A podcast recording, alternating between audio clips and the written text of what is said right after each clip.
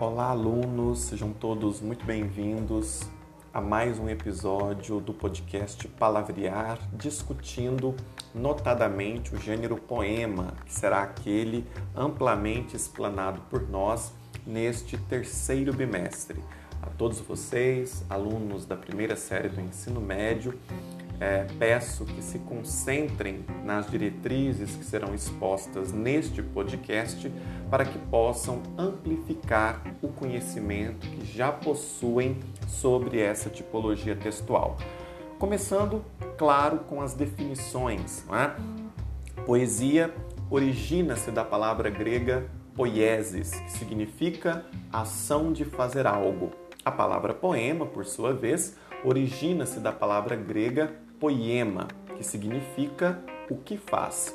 A poesia é um gênero textual norteado por características muito específicas, sendo a finalidade discursiva, a sua pauta em provocar os sentimentos e as emoções, o poema, na sua estrutura, por sua vez, é a concretização da poesia feita pelo poeta que a manifesta por meio de palavras de efeitos sugestivos e simbólicos, por meio de uma sonoridade, musicalidade, ritmo, versos e estrofes. E aqui compete aquela distinção elementar entre poema e poesia, não é? O poema é tão somente a estrutura, a tipologia, o formato do texto que se está produzindo. A poesia é o conjunto é, das figuras de linguagem que congrega a manifestação de sentido, tanto no que diz respeito à conotação como à denotação. Um outro elemento de suma importância para nós é a versificação, é? que é o estudo da disposição das palavras e frases em versos.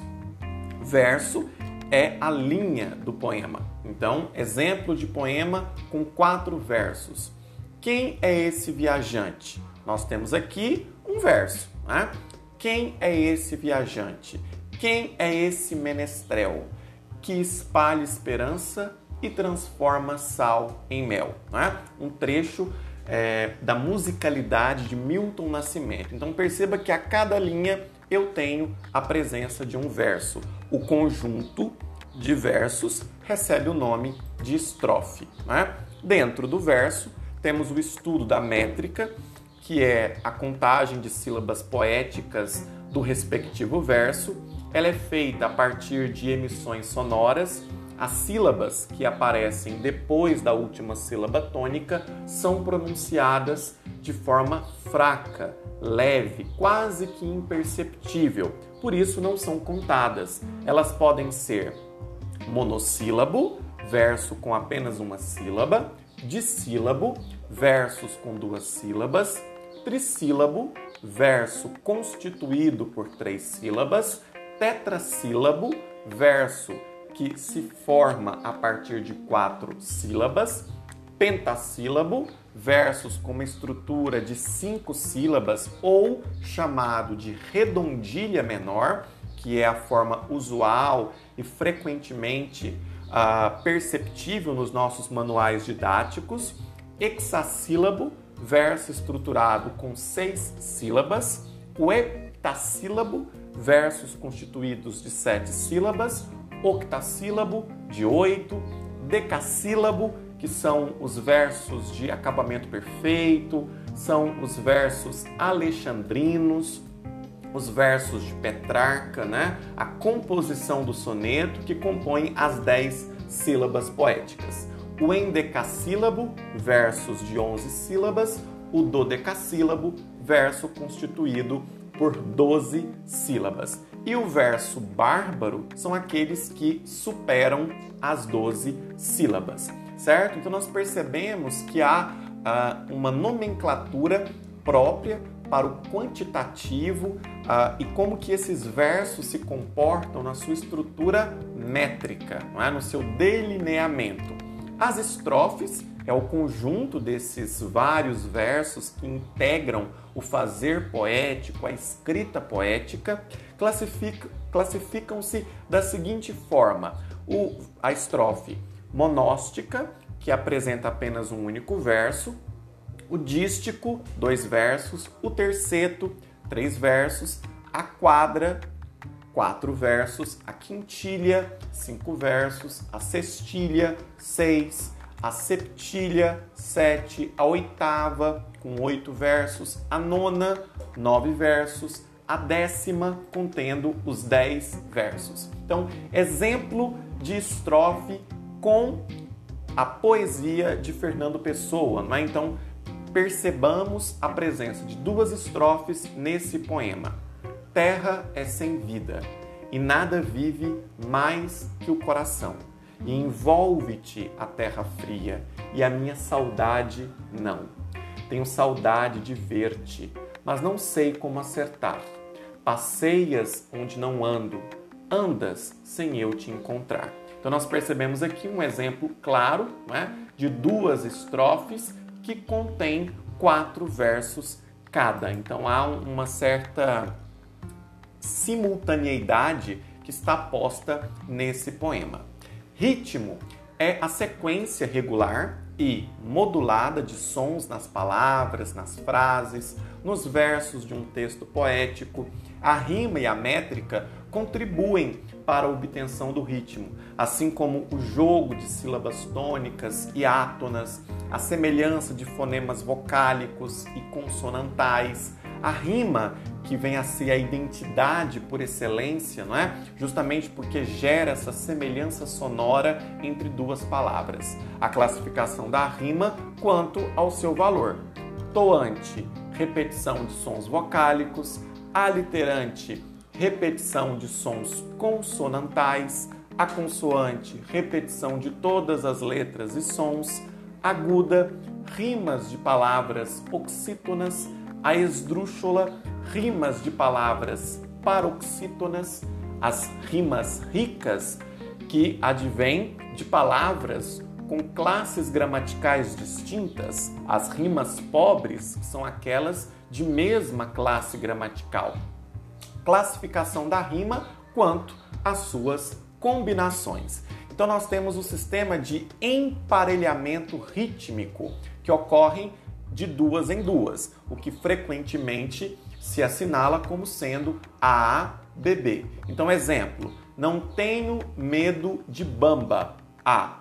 Na roda de samba. A. Então perceba que bamba e samba há um ritmo aqui. Portanto, a duplicidade de A. Eu sou bacharel. B. Sou bacharel. B. Então, bacharel, bacharel estabelece uma sonoridade. Eu tenho um sistema de rimas emparelhada. A, A, B, B. Esse fragmento é de Noel Rosa. O ritmo, quando ele estabelece uma alternância, ocorre de forma alternada, como o próprio nome sugere. Percebamos então neste fragmento de Manuel Bandeira. O que tu achas da paixão? A. É tão somente curiosidade. B. E os teus desejos ferventes vão A. Batendo as asas na irrealidade. B. Então notem, paixão né, estabelece ritmo com vão. A. A. Curiosidade. B. Irrealidade. B. Então nós temos uma outra sonoridade que se dá no formato de alternada. As interpoladas ocorrem de forma oposta frequentemente A, BB, A. Amor é um fogo que arde sem se ver. A. É ferida que dói e não se sente. B. É um contentamento descontente. B. É dor que desatina sem doer. Então, ver, doer, ritmo, sente, descontente. Outro ritmo, né? Fragmento este de Luiz Vaz de Camões.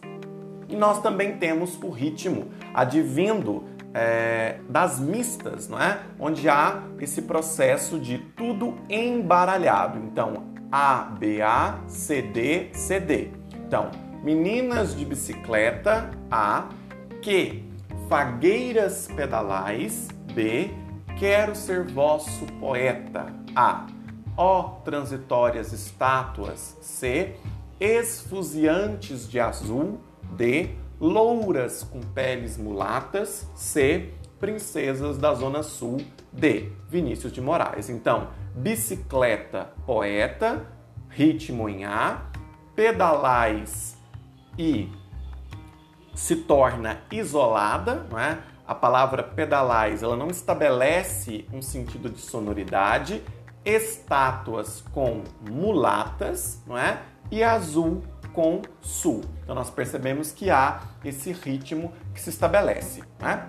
Entre outras características e competências do gênero poético, há os poemas visuais, a poesia concreta, não é? que durante a década de 50, com os irmãos Campos, Haroldo de Campos, Augusto de Campos, Décio Pinhatari, foram os principais articuladores desse movimento, há, sem sombra de dúvidas, uma tentativa de explorar os recursos é, para além do sonoro. Né? Há uma exploração da folha em branca do papel.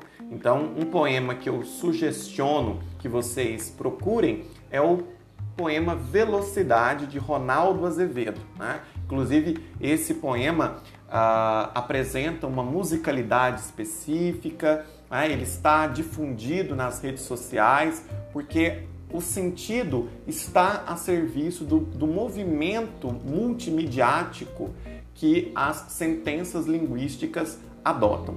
Portanto, recomenda-se que vocês é, ampliem esse estudo. Qualquer dúvida, qualquer dificuldade pontual, não hesitem em procurar pelo próprio GR8, a nossa plataforma de comunicabilidade, como também o WhatsApp. Espero todos vocês no nosso próximo episódio.